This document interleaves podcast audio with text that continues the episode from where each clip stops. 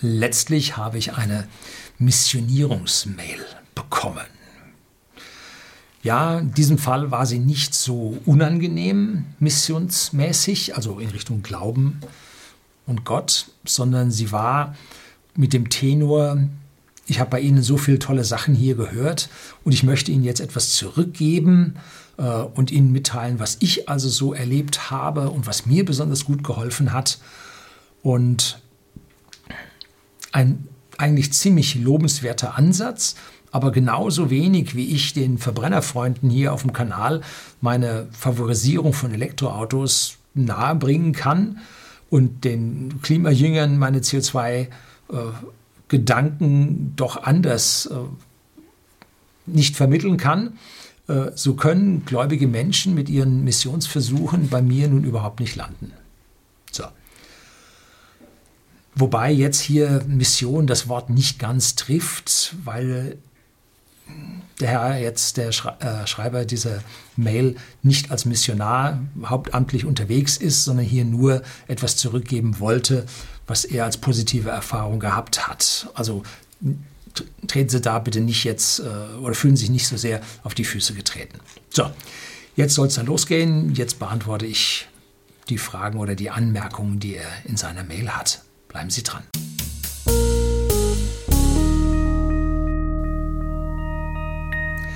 Guten Abend und herzlich willkommen im Unternehmerblog, kurz Unterblog genannt. Begleiten Sie mich auf meinem Lebensweg und lernen Sie die Geheimnisse der Gesellschaft und Wirtschaft kennen, die von Politik und Medien gerne verschwiegen werden. Und wie gesagt, habe ich eine Mail erhalten, die ich Ihnen jetzt hier ein bisschen vorlesen möchte. Ähm, sehr geehrter Herr Lüning, ich habe bereits sehr viele Videos von Ihnen gesehen, meist mit viel Zustimmung und ich meine kollegialem Verständnis, denn seine Mail, der Betreff in seiner Mail lautet Ingenieurskollege mit viel Zustimmung, aber auch eigenwilligen Gedanken. Nun, jeder hat eigenwillige Gedanken, jeder denkt an sich, nur ich denke an mich. Ne? So, also das steht jedem zu, die Gedanken sind frei und dann schreibt er weiter, äh, mit einigen Überlegungen schießen Sie zwar nach meinem Erfinden weit übers Ziel hinaus. Ich meine, ich habe sie mal allerdings nur so nebenbei abschätzen hören, dass wir in unserem Alter noch erleben werden, wie das Alterungsgen unserer Erbinformation gefunden und abgeschaltet werden könnte, dass wir so eine Art ewiges Leben gewinnen. Ja, da gibt es, äh, habe ich das Buch von Aubrey de Grey über das Geheimnis des menschlichen Alterns und das ist nicht ein Gen, da gibt es, er hat glaube ich sieben oder acht Punkte gefunden, die wir besiegen müssen, damit wir das Alter besiegen. Und eins sind diese Telomere, die an unseren Genen dranhängen.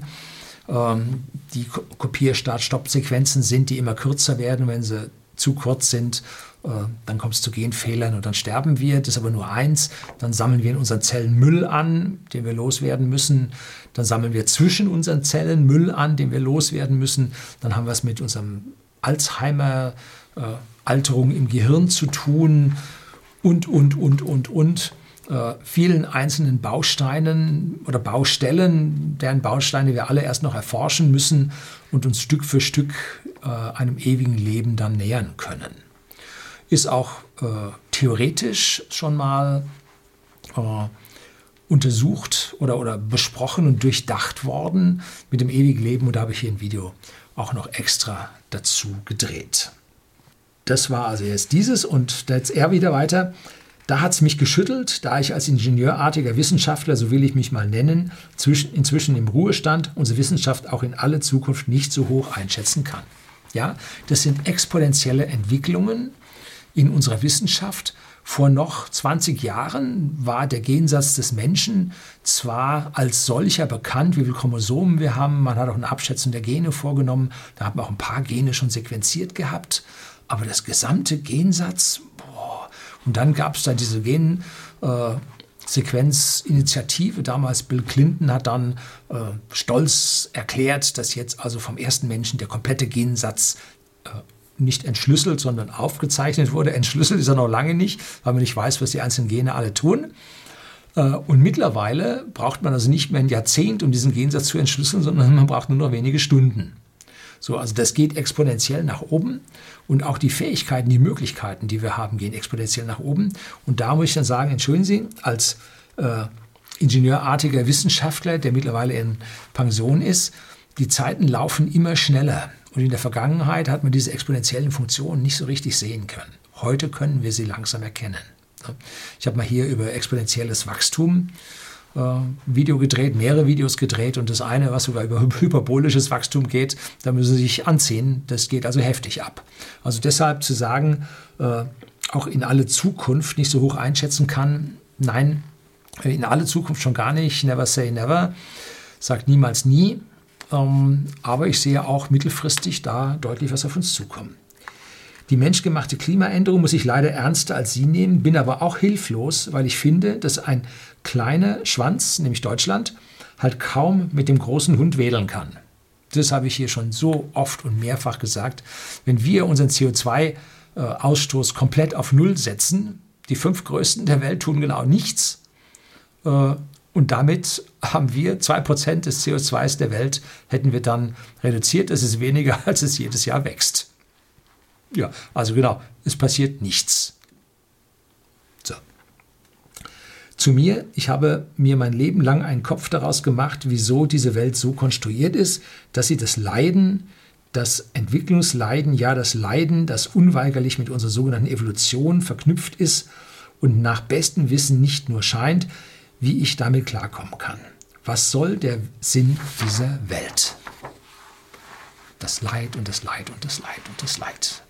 Entschuldigen Sie, wenn ich das so salopp sage, Sie sind vermutlich zu oft in die Kirche gegangen, weil der Pfarrer so oft vom Leid redet. Es gibt eine Entwicklung auf der Welt, die sehr, sehr positiv ist.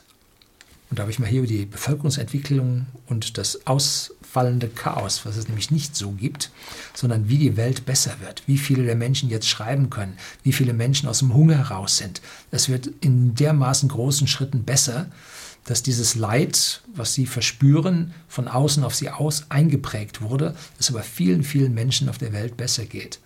Wenn wir jetzt natürlich in die Krise rauschen, wird all dieses Leid zum Teil wiederkommen, weil die Schwellenländer davon halt extrem erwischt werden. Ja, da müssen wir deutlich, äh, müssen wir das mit äh, ja, in Betracht ziehen. So, und jetzt äh, kommt was Subversives. Vielleicht bringe ich sie ja von ihrem Gott noch ab. Denn wenn dieser Gott so gütig wäre, wie es immer heißt, dann ginge es auf der Welt besser zu, noch besser zu. Und wenn er so allmächtig und wissend wäre, dann bräuchte er die Anbetung der Menschen nicht. Also, warum machen wir Menschen das? Warum sind 25 Prozent, 95 Prozent der Menschen spirituell? Warum? Nun, das liegt in unseren Genen. Ne? Die Antwort ist ziemlich einfach, weil wir, genau wie Sie das sagen, uns ohnmächtig den globalen, lokalen Entwicklungen gegenüber sehen. Und wir die Verantwortung dafür nicht tragen können, wollen, ja, und daran dann im Zweifel verzweifeln und jetzt sind wir beim einleitenden Satz, den ich Ihnen in der Mail geschrieben habe. Äh, Leider glaube ich an keinen Gott, wurde mir nicht gegeben. Mit einem Gott wäre das Leben für mich doch deutlich einfacher. Ja, der eine hat Gott erlebt, der hat ihn und der andere hat ihn nicht erlebt.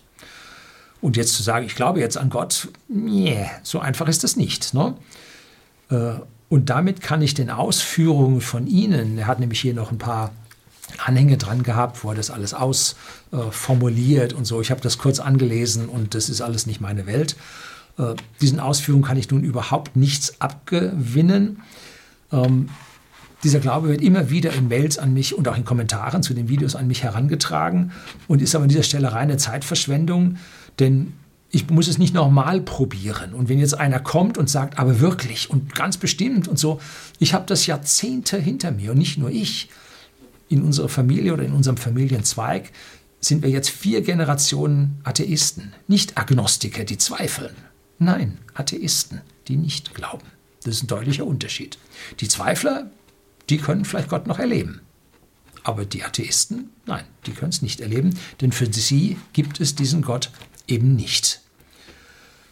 Und da in unserer Vergangenheit, in diesen vier Generationen, niemand von unserem diesem speziellen Familienzweig ähm, durch einen Gott irgendwie gestraft worden wäre, dass er nur ein besonders übles Schicksal zu erleiden gehabt hätte.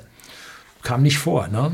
Gab es auch keine Notwendigkeit, an eine höhere Macht zu glauben, die einem irgendwie eine Prüfung, ein Leid äh, auferlegt hätte. Nein, es war nicht erforderlich.